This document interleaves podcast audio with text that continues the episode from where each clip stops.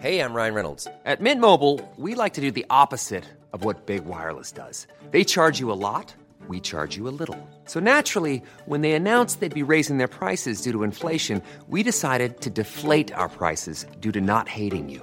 That's right. We're cutting the price of Mint Unlimited from $30 a month to just $15 a month. Give it a try at mintmobile.com slash switch. $45 upfront for three months plus taxes and fees. Promo rate for new customers for limited time. Unlimited more than 40 gigabytes per month. Slows. Full terms at mintmobile.com. Brenda Peña y Manuel Zamacona están listos para actualizarte los hechos relevantes con la mirada fresca que los caracteriza. Bienvenidos a Noticiero Capitalino en Heraldo Radio 98.5 FM. Comenzamos.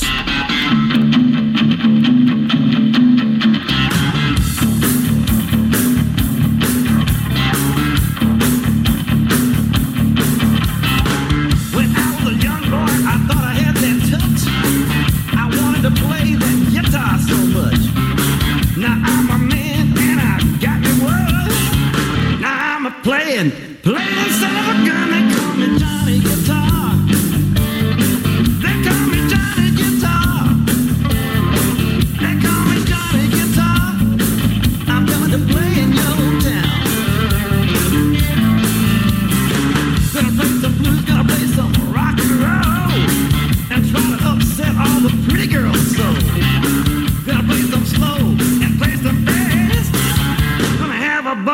As long as it lasts. They call me Johnny Guitar. They call me Johnny Guitar. They call me Johnny Guitar. Este fin de semana se celebró el cumpleaños 76 de uno de los grandes bluseros de, que se convirtió en una estrella a finales de la década de los 60, ¿De qué te ríes? cuyos últimos trabajos fueron producidos por el gran Muddy Waters. Se trata de Albino, nacido en Benmont, Estados Unidos, Johnny Winter. Lo que escuchamos es parte del disco que publicó en 1991, como cuando tú naciste, Samacón. No, yo nací un año antes, en el 90. No me quieres Oye, ¿dónde un- está tu hermano? Un año. Así se llama esta canción. Súbale.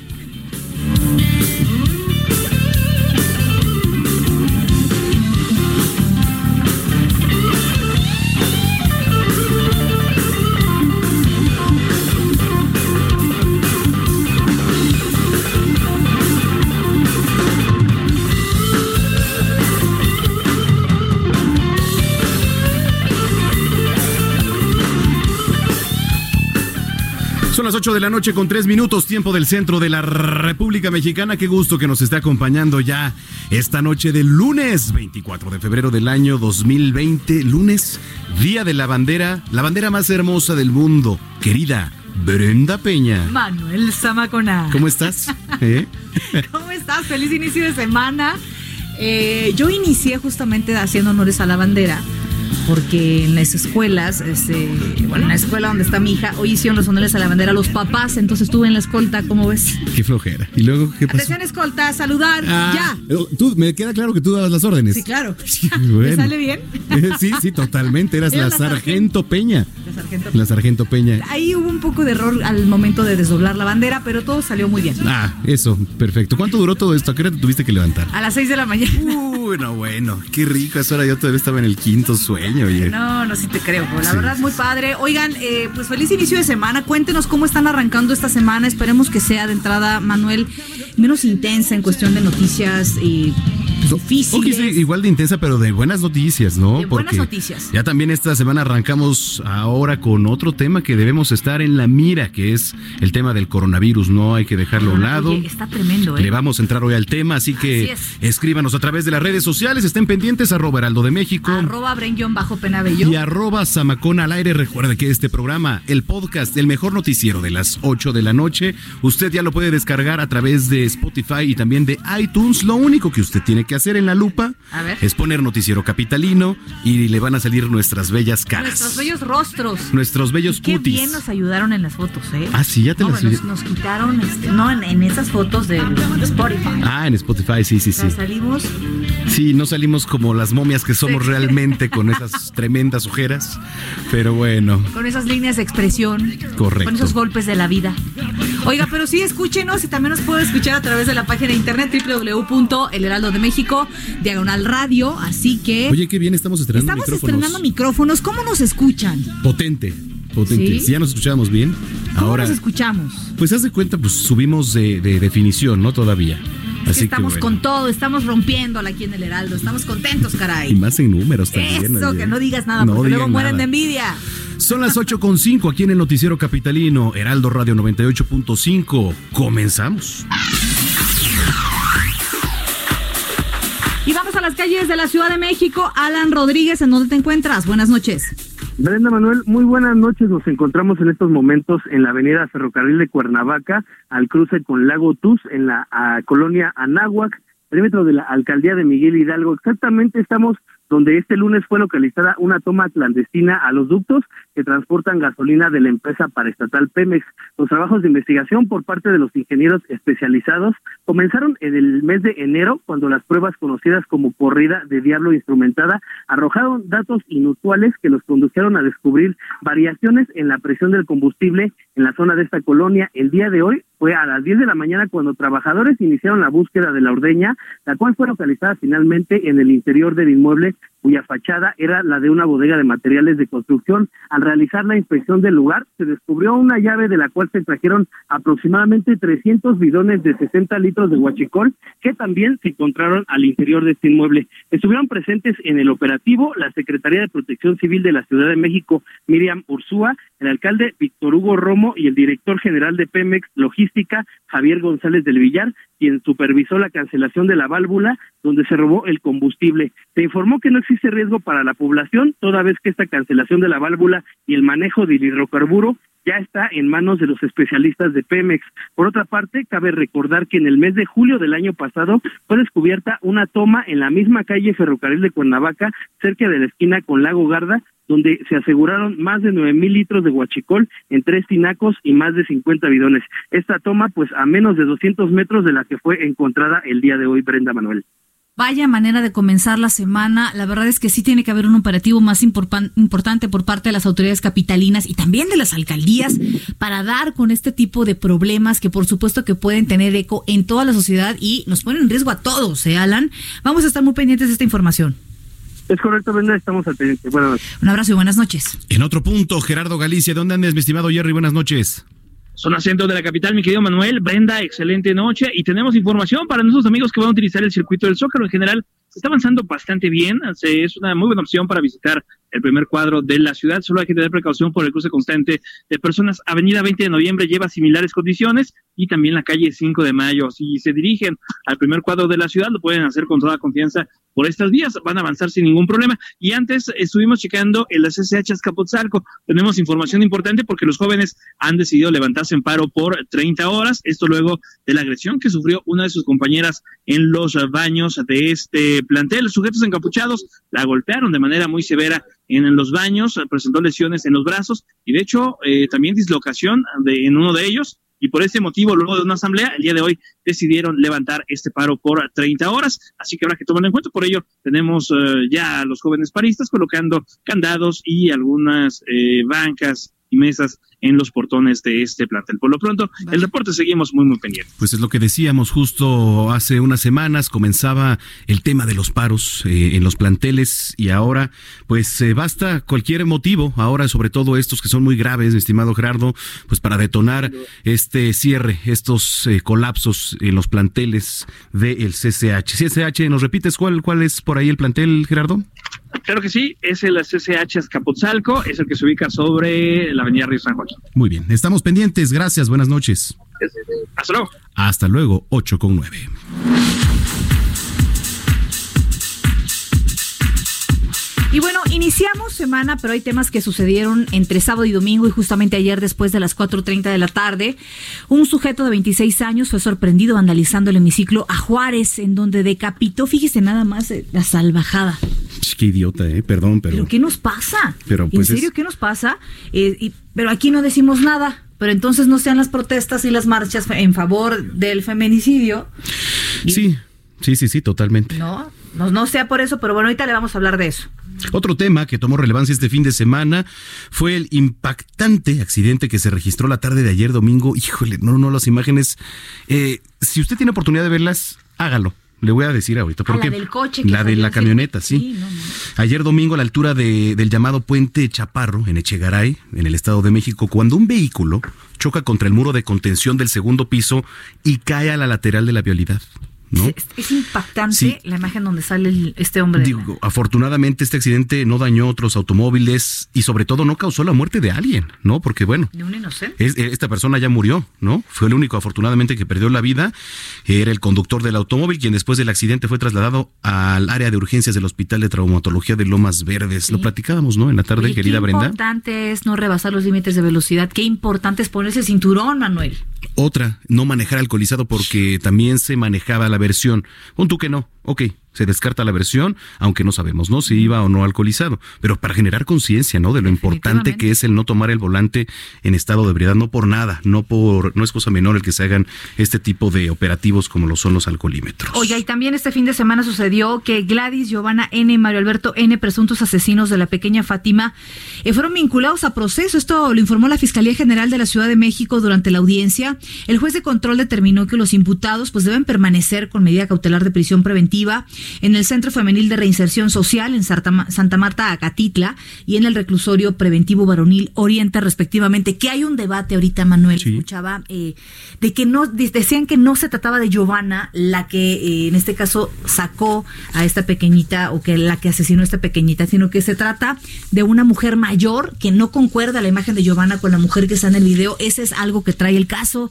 Todavía, si usted creía que esto estaba resuelto, todavía no. Oye, mira, rápido, estamos viendo ahí en la pantalla, justo La en este momento, la imagen. No, no, es que es.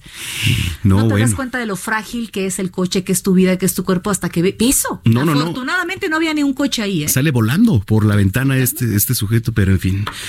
Este, mm, a propósito, querida Brenda, de este doloroso tema de los eh, feminicidios y del cual hemos estado dando seguimiento, sigue sucediendo, ¿no? Una de las medidas que ha tomado el gobierno capitalino es la creación de la Fiscalía especializada en la investigación de delitos de feminicidio. Nos cuenta nuestro compañero Jorge Almaquio. ¿Cómo estás, Jorge? Buenas noches.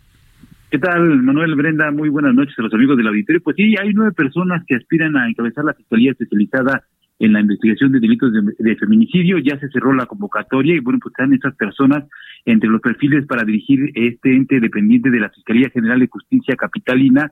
Pues hay siete mujeres y dos hombres. Destacan, por ejemplo, eh, el- los, eh, las personas con conocimiento en violencia de género, defensa de derechos de la mujer, trata de personas y atención a víctimas del delito. Una persona, por ejemplo, Blanca Ivonne Olvera Lezama, destaca su labor como asesora en la Procuraduría General de la República, directora de Desarrollo y Seguimiento de la Coordinación de Unidad de Desarrollo a cargo de Control y Confianza de la Policía Federal, así como Ministerio Público Investigador. Soledad Gabriela Saavedra García es abogada en casos de violencia de género y directora de modelos de atención a víctimas del delito, violaciones a derechos humanos y centros de justicia. También está eh, postulada por Consolidación Internacional de Abogados, María del Carmen Cruz Cruz, quien es perito adscrita a la coordinación de servicios periciales, María Esmeralda Mondragón Saldívar, trabajó en la Fiscalía Central de Investigación para la Atención de Niños y Niñas y Adolescentes. Por su parte, Sayuri Herrera Román es integrante de la organización Observatorio Ciudadano Nacional del Feminicidio. Y déjame comentarte que, bueno, pues hay, hay dos hombres, Luis Daniel Martínez Ortega, quien fue encargado del Departamento de Análisis Táctico y agente de investigación en la extinta PGR, Miguel Ángel Sánchez Barrera participó en las investigaciones de casos como el Repsamen y también el caso Heaven. Una comisión evaluadora va a presentar esta, una terna de estas nueve personas, se le va a presentar a la encargada de la Fiscalía General de Justicia Capitalina, Ernestina Godoy, quien pues va a elegir de esta terna a quién será el primer o la primera titular de esta fiscalía para investigar feminicidios. Hay también la posibilidad de que no, de que la fiscal, la fiscal Ernestina Godoy, no acepte ninguna de estas propuestas, por lo tanto se reabriría la convocatoria y bueno, nuevamente el proceso para elegir. Pero se espera que efectivamente más o menos a mediados de marzo ya esté, a más tardar, por supuesto, a más tardar ya esté la decisión y bueno, haya la primer o el primer encargado de la Fiscalía Especializada en la investigación de delitos de feminicidio aquí en la capital del país. Por lo pronto, Brenda, Manuel, el reporte que les tengo. Pues sí, habrá que ser muy selectivos y sobre todo también agilizar este proceso. Gracias, Jorge Almaquio. Que tengan buena noche, hasta luego. Hasta luego, 8 con 15. Y bueno, Se nos adelanta. Judas, ¿no? ¿Cómo es Judas? Se luce cuando hay juditas. Sí. Aquí. Oiga, eh, coronavirus, ¿será pandemia? Niños desmayados en la, en la ceremonia de la bandera ya no tienen de Oye, veras tacto con nadie. ¿Por ¿Qué por qué se desmayan? Bueno, se desmayan Porque mucho. estaba el sol a plomo. Oye, que por cierto, saludos a Juan Salvador que nos escribe con calurosas noches. ¿Qué calor ha hecho desde la semana pasada, no? Duro el sol, duro las temperaturas. Sí. Sí, claro. ¿No sientes calor? Pues lo normal, ¿no? ¿Usted cómo se siente que va en el coche? No, yo lo normal no. Bueno, el caso es que estaban en la ceremonia allí en Campo Marte por el Día de la Bandera. Ah, sí. Y te cuento, ¿no? A ver, cuéntame. Y te cuento, como bisoño. Este, se empiezan a caer los niños, tas, tas, tas. Como soldaditos de plomos. Pues es que estaba el sol a plomo, se deshidrataron, yo me imagino, les dio el váguido y adiós. Bueno, de todo esto nos hablan los queridos meme amigos. Ya está aquí Meme News. Un, un espacio en radio que se lava las manitas con agua y con jabón. Usa gel antibacterial y evita los saludos de besito.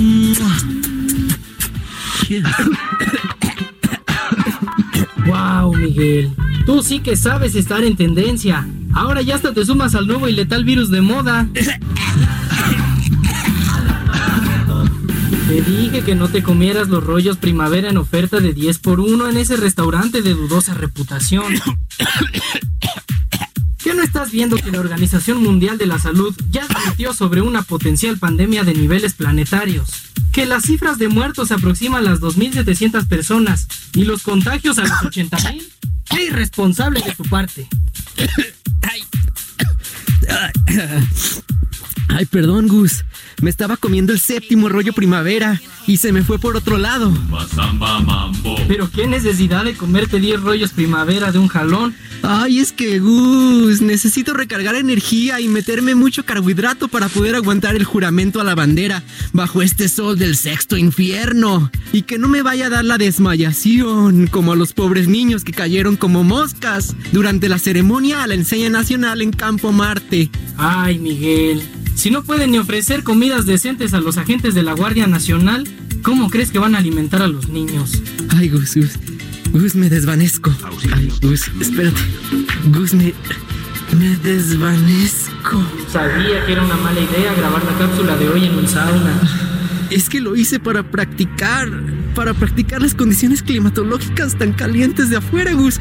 Ah, solo quería enorgullecer a mi lábaro padre. ¿Miguel? ¿Miguel, estás bien? ¡Despierta! ¡Miguel! ¡Miguel! Hasta aquí llegó Meme News, expandiéndonos como el paro nacional feminista a todos los medios de comunicación.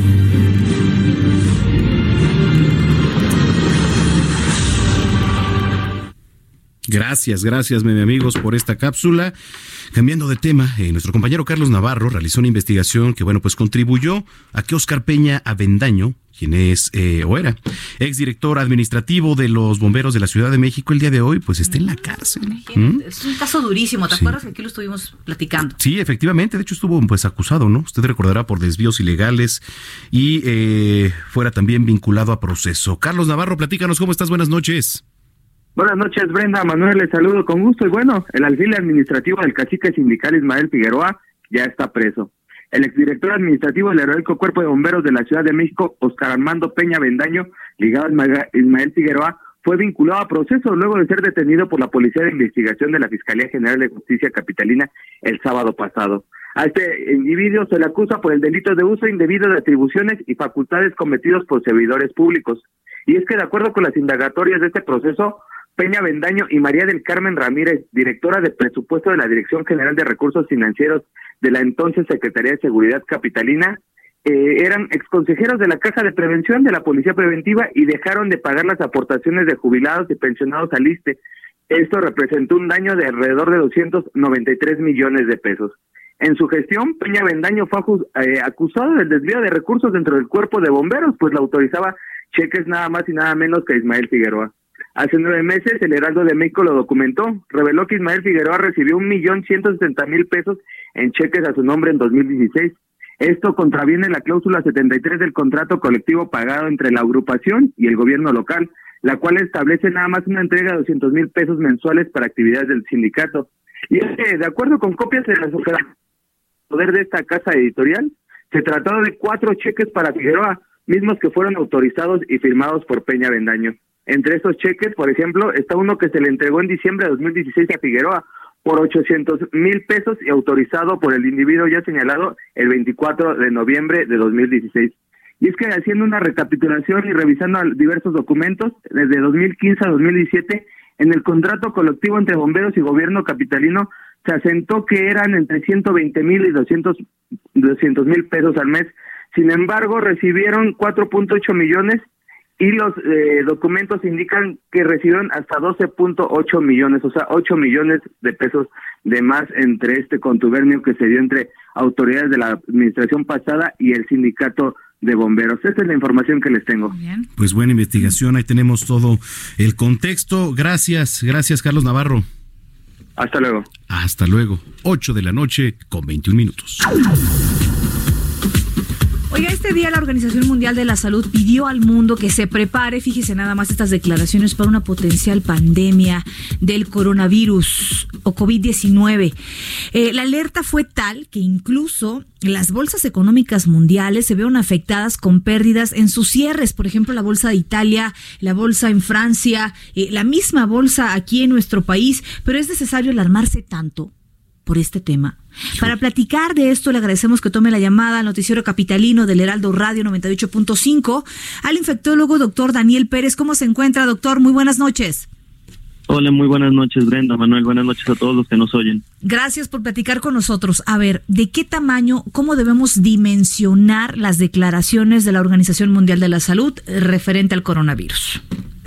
Bueno, no debemos olvidar que desde casi cuando se inició esta nueva infección, la Organización Mundial de la Salud la catalogó como una emergencia de salud pública de preocupación internacional.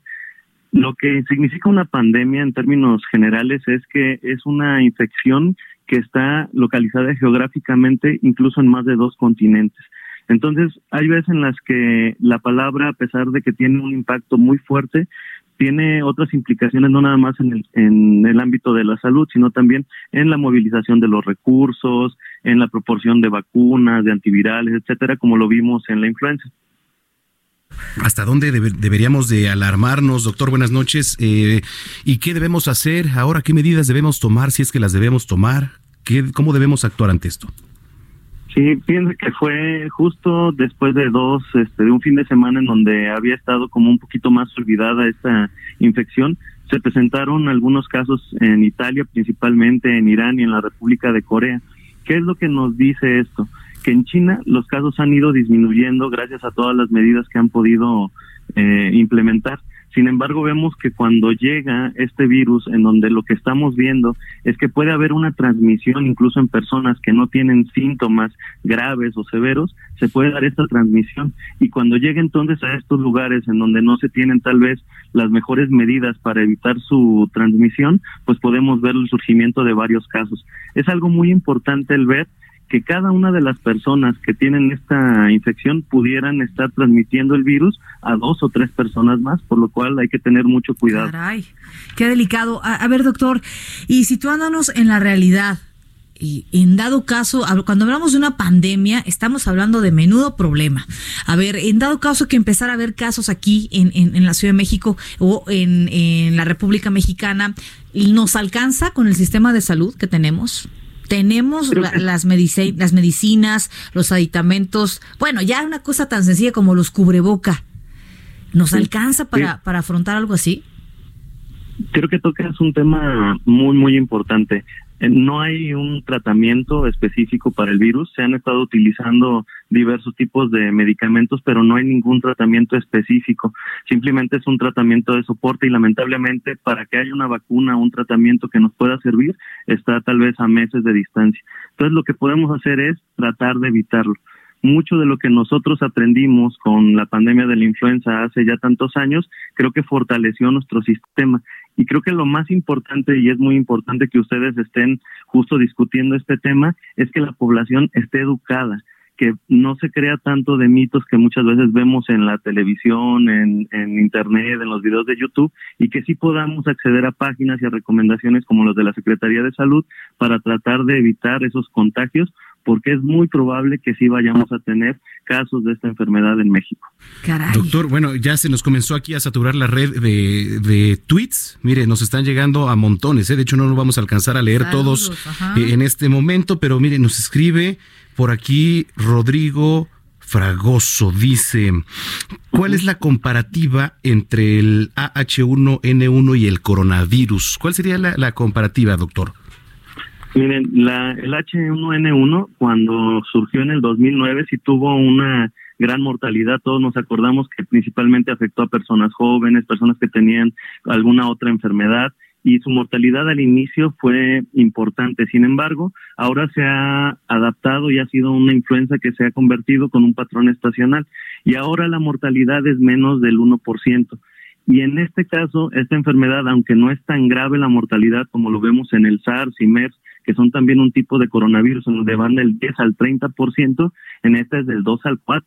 Entonces significa que si una proporción importante de personas que adquieren la enfermedad pudieran llegar a fallecer o a tener una enfermedad importante. Oh, caray, pues ahora las recomendaciones en casa en este momento, antes de que otra cosa suceda, eh, pues, ¿cómo nos protegemos? O sea, aseándonos bien, eh, eh, yendo al médico constantemente o qué tenemos que hacer rápidamente. Rápidamente, lo primero es que tenemos que dejar de ser tan amables. Casi siempre nos saludamos de beso, de mano, y es tan importante el que tal vez nos saludemos solamente con una reverencia para intentar el no transmitir, no tocarnos tanto, tener un alcohol gel con base de alcohol más del 75%, lavarnos mucho este, las manos. Y cuando veamos una persona que puede estar evidentemente enferma, tratar de no acercarnos alrededor de como dos metros. Caray, bueno, qué, qué, qué, qué buena recomendación nos acaba de dar. Como dice, evitar el saludo de mano y de beso. Eh, de hecho, estamos muy cerca. Estamos muy cerca. para allá, Hazte para allá. hazte para allá, Hazte fuchila, para allá. fuchila, guacala. Fuchicaca.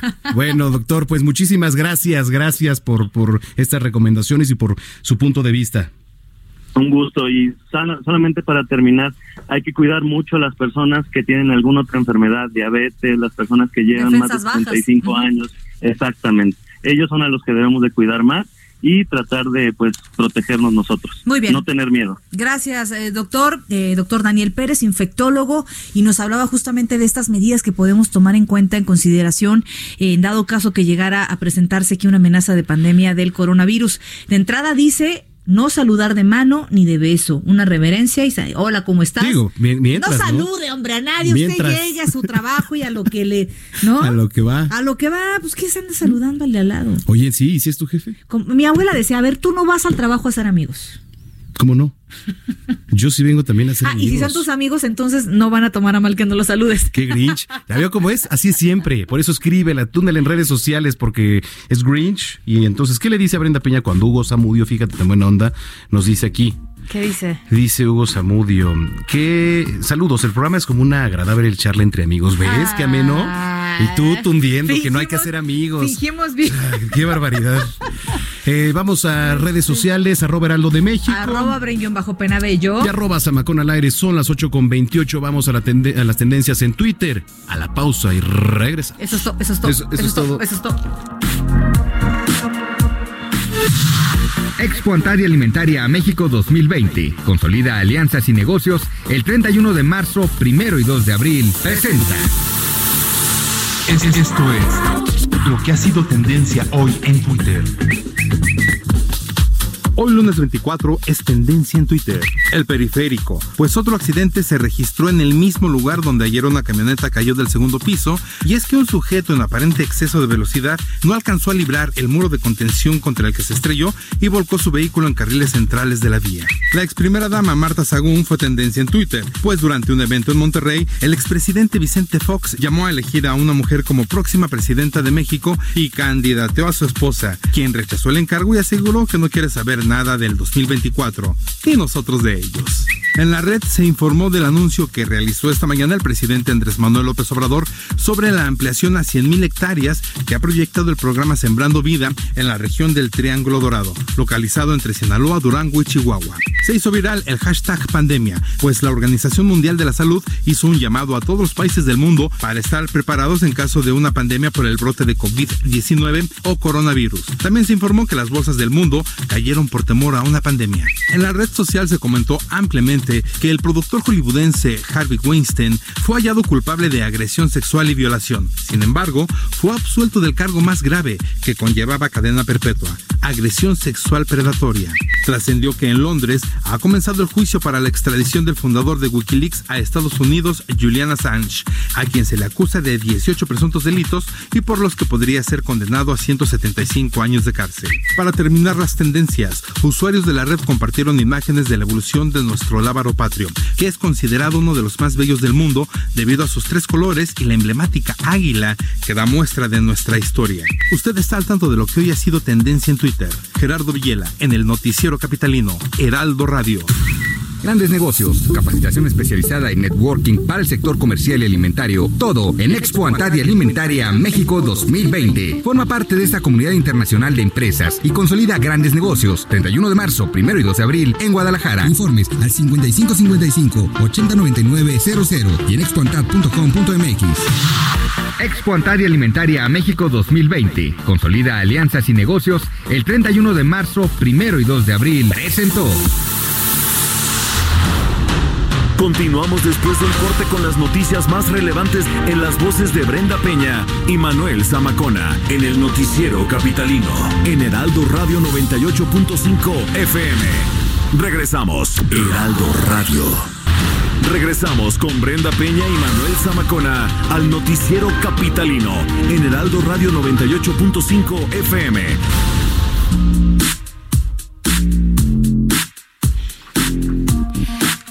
Bueno, ya estamos de regreso en Noticiero Capitalino 98.5, el Heraldo Radio. Manuel Sí. Zamacona. Brenda Peña, ¿qué crees? ¿Qué? Eh, del 2 al 7 de... de- de- ahí va Eso es todo, eso es todo, eso es todo, eso es todo, eso es todo, fue amigos. tu culpa, fue tu culpa. Yo soy Manuel, yo soy Manuel, yo soy Manuel. Ahí les va de nuevo. ¿Y tú de qué te ríes, Orlando? ¿Eh? Del 2 al Disculpen. 27 de marzo de este año Primero con la pluma y ya luego. para- se va a llevar a cabo el censo 2020 organizado por el Instituto Nacional de Estadística y Geografía, el INEGI.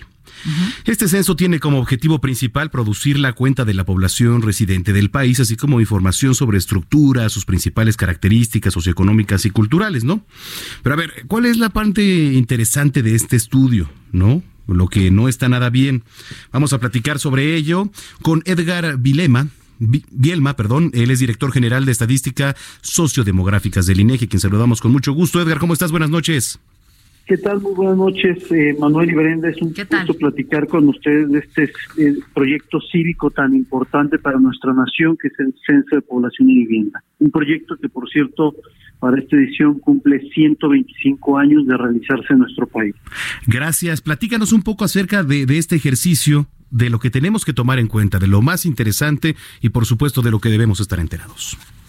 Bueno, primeramente, de la relevancia del mismo es el proyecto en el cual se fundamenta mucha de la política y sobre todo la más relevante de la política pública nacional, así como de la toma de decisiones del sector privado. Eso es muy, muy importante. Con el censo, la misma, la conformación de nuestro propio Estado democrático es a partir del censo, a partir de la construcción de los di- distritos electorales que, que se hacen con base en el censo de población, la distribución de los recursos federales también en las, en las entidades federativas y los municipios, también es con base en el censo de población, entre muchas eh, otras. ¿no? Entonces, esa es la relevancia de lo que va a suceder en marzo del 2 al 27. Adicionalmente, es muy importante el censo porque esa información es con la que se trabaja durante 10 años, es decir, que si, que si hay personas jóvenes de, de 20, 25 años que nos estén escuchando, eh, pues toda la etapa productiva de ellos eh, eh, la van a vivir con base en la información censal. Eso es muy, muy importante. O si eh, ya tienes eh, un hijo, pues tu hijo va, eh, y, y este es- es chico, pues la próxima escuela, sea pública o privada, pues la decisión se va a tomar con base en el censo de población y vivienda. Por eso es muy, muy importante que la sociedad primero conozca la relevancia del censo. Segundo, el hecho de que eh, estaremos del 2 al 27 de marzo tocando su puerta, eh, etiquetando como tradicionalmente viene haciendo el INEGI, eh, poniendo una etiqueta con un código QR, de tal forma que esa nos va a permitir darle seguimiento a sus viviendas. Aquí estamos buscando a una persona de 18 años y más, preferentemente el jefa o jefa del hogar, que, que habite en esa, en esa vivienda y que nos pueda proporcionar la información eh, de los del resto de los de, esa persona y del resto de los integrantes del, del hogar relativo a uno cuántos son eh, cuántos son hombres cuántos son mujeres qué edades tienen qué nivel de estudios tienen eh, si tienen acceso a los servicios de salud, eh, si su vivienda tiene agua, si tiene luz o, o ahora con las nuevas tecnologías de la información, si tienen acceso al Internet, entre muchos otros componentes básicos que son necesarios para conocer eh, cómo estamos como país. Eso es muy, muy importante. Para ello, tocará en la puerta una persona perfectamente identificada con uniforme, eh, con un sombrero, un chaleco y una mochila, todo con logotipos del INEGI, pero sobre todo una credencial de muy buen tamaño con la fotografía, el holograma y el, nombre de esa persona y una y, y el número de credencial. Con ese número de credencial, eh, tú en tu celular, eh, en, en censo2020.mx, tú ahí podrás corroborar la identidad de nuestro entrevistador o entrevistadora.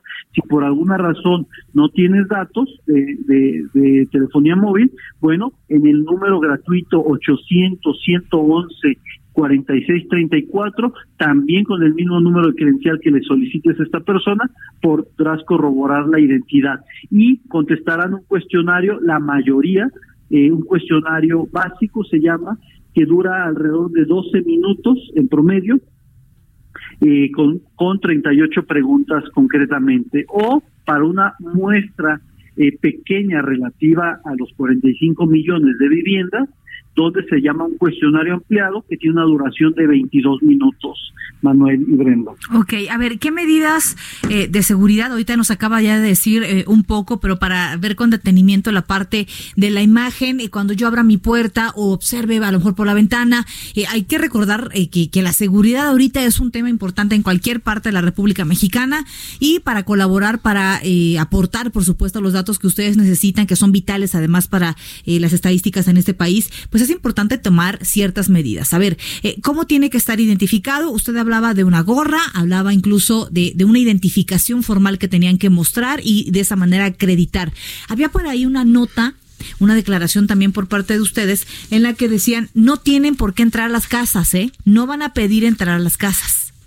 Así es, es correcto, tanto por seguridad de la población como sobre todo también por seguridad de, ellos, entrevistadores, Sí.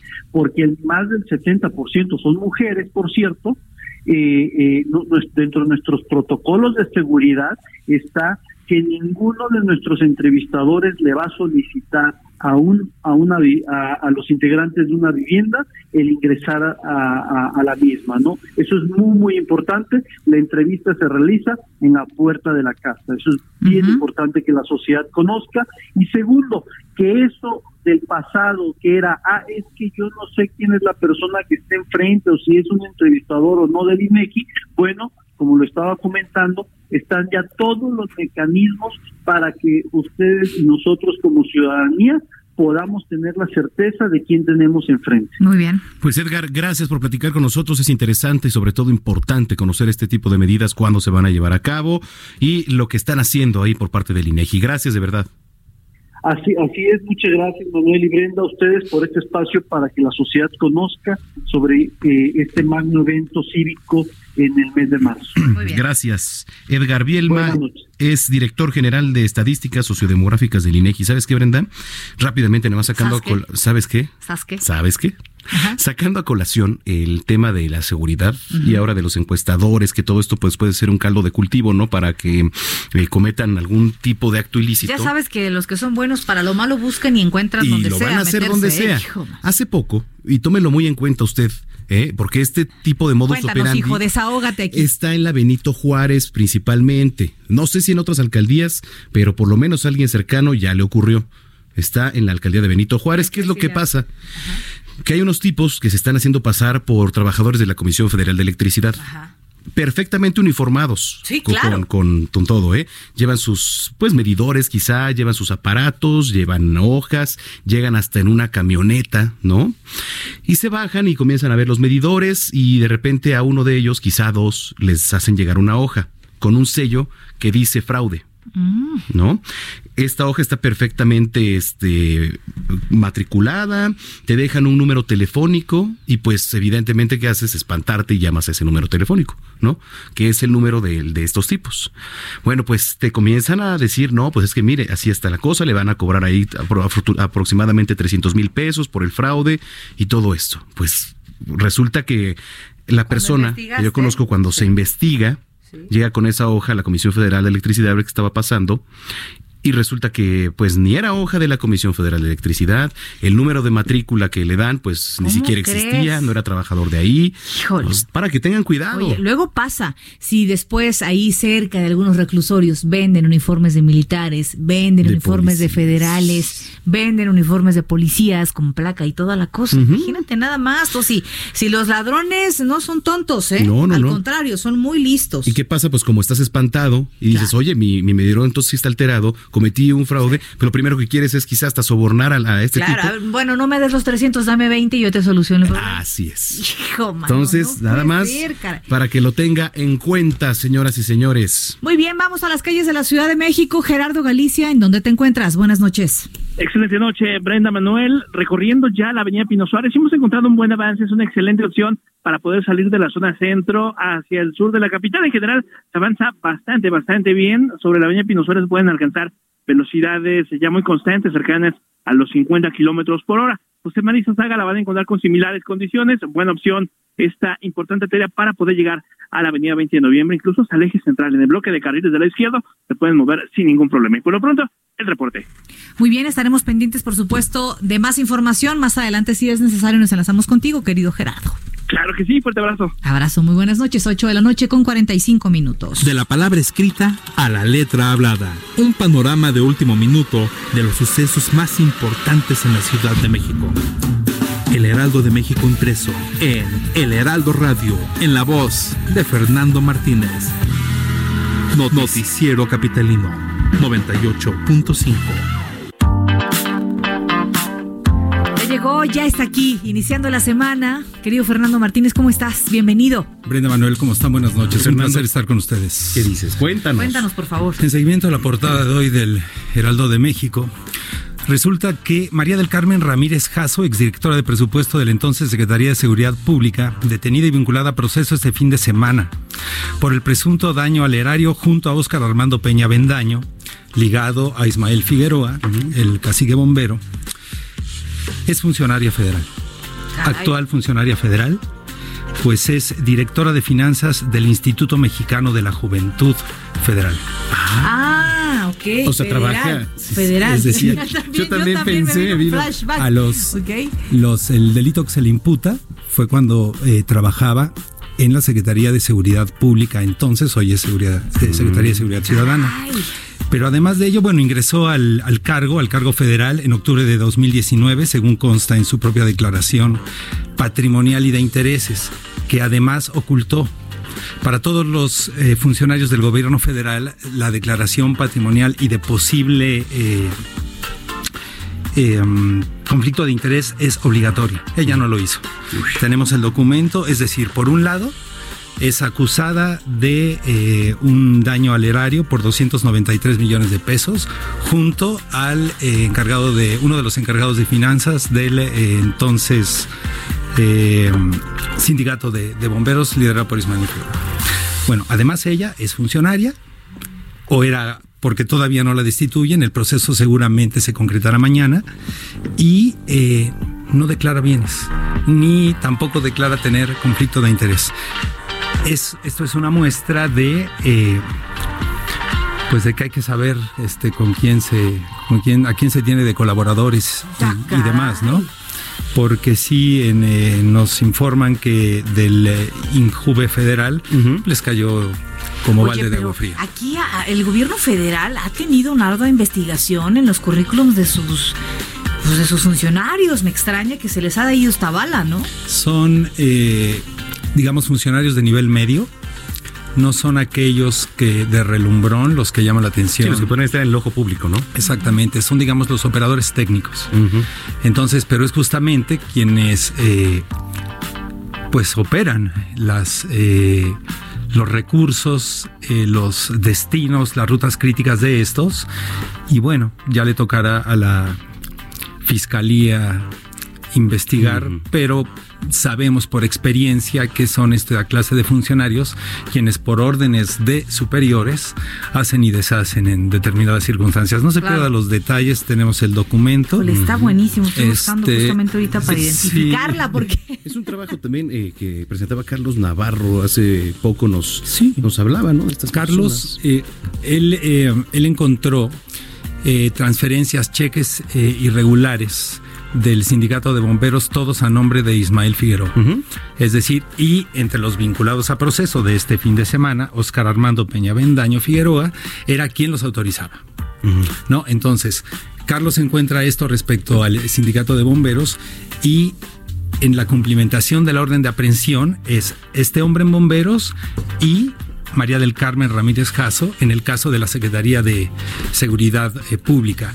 Una cuestión de no haber eh, liberado, los, eh, liberado los recursos para el pago de pensiones, ISTE, etcétera, Sí. etcétera. Es por ahí por donde se es el- la defraudación, el daño al erario. menudo problema en el Así que es. está metido. Una sorpresa. Espérame, pues bueno, ahí están las consecuencias de la tranza. Así Así, de sencillo. Sí, y ahí, ahí, ahí sí hay un, un esmero ¿eh? de hacer una, una revisión, si ustedes quieren, eh, carácter político, pero también técnico y de finanzas a la administración anterior en el Sí. gobierno de la Ciudad de México, porque por lo visto hasta ahora sí hay irregularidades en muchos ámbitos, sobre todo en la Secretaría de Finanzas, ya todos documentados, y también en el área de reconstrucción, esto vía la Auditoría Superior de la Federación. Pues no se pierda el día de mañana Por la favor. sección CDMX de El Heraldo de México en la versión impresa. Fernando Martínez, un gusto como todos los lunes. Para mí también, buenas noches a toda la audiencia. Bienvenido y linda semana. Igualmente, hasta luego. Muy bien, 8 de la noche con 51 minutos.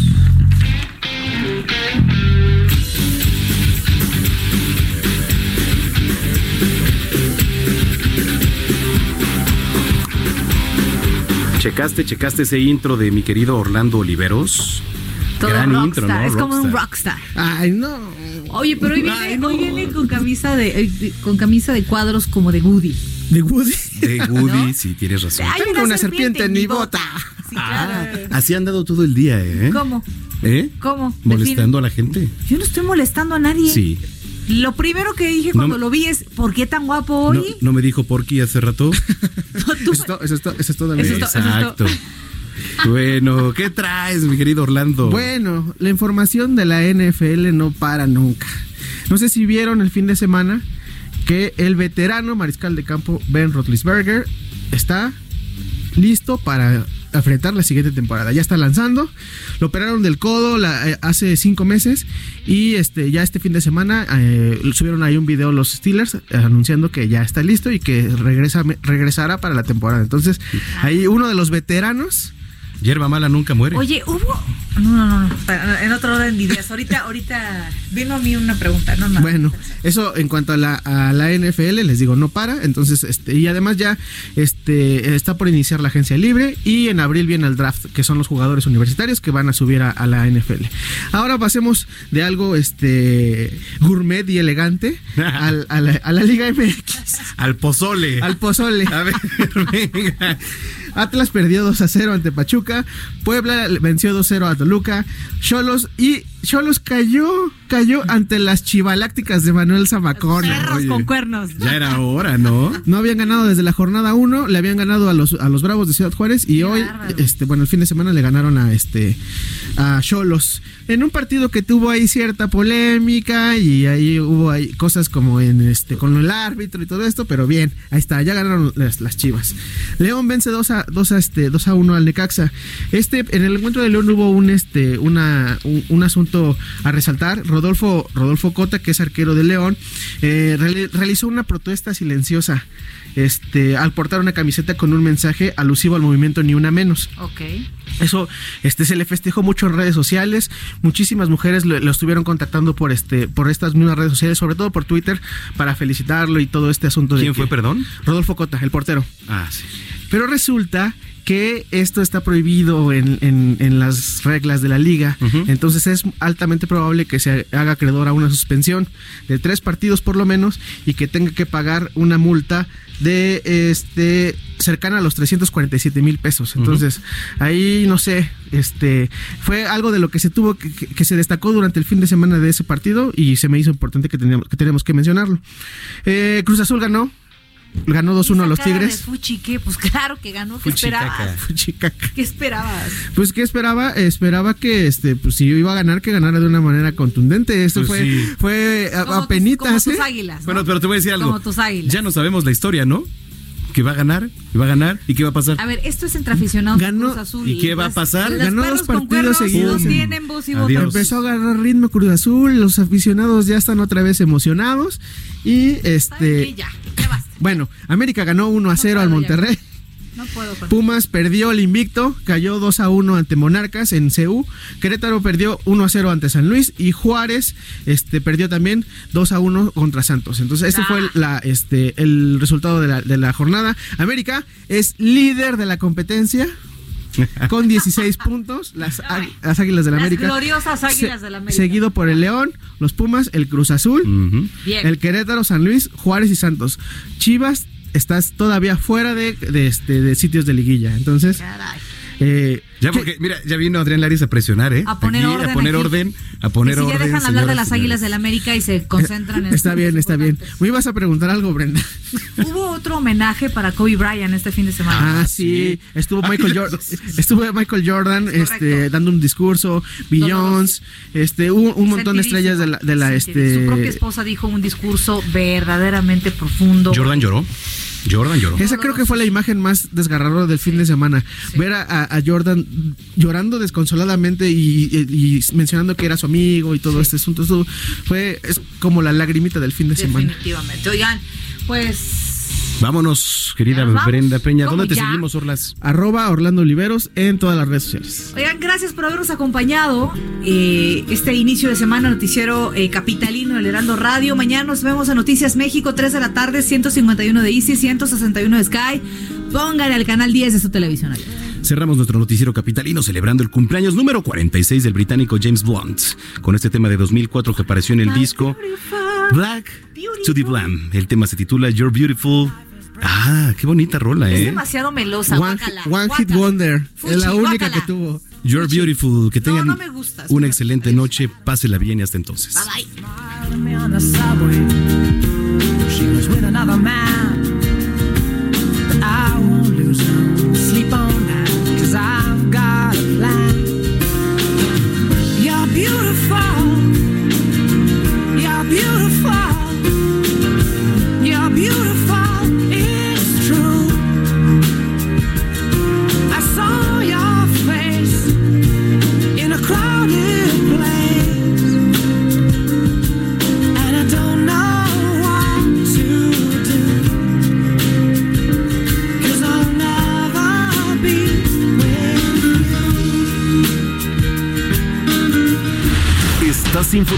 Las noticias más relevantes que acontecen en la metrópoli. No te pierdas la próxima emisión de Noticiero Capitalino con Brenda Peña y Manuel Zamacona. Heraldo Radio, la H que sí suena y ahora también se escucha.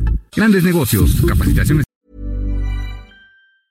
Hi, I'm Daniel, founder of Pretty Litter. Did you know cats tend to hide symptoms of sickness and pain? I learned this the hard way after losing my cat, Gingy. So I created Pretty Litter, a health monitoring litter that helps detect early signs of illness by changing colors, saving you money and potentially your cat's life. Pretty Litter is veterinarian developed, and it's the easiest way to keep tabs on your fur baby's health right at home. Go to prettylitter.com and use code ACAST for 20% off your first order and a free cat toy. Terms and conditions apply. See site for details.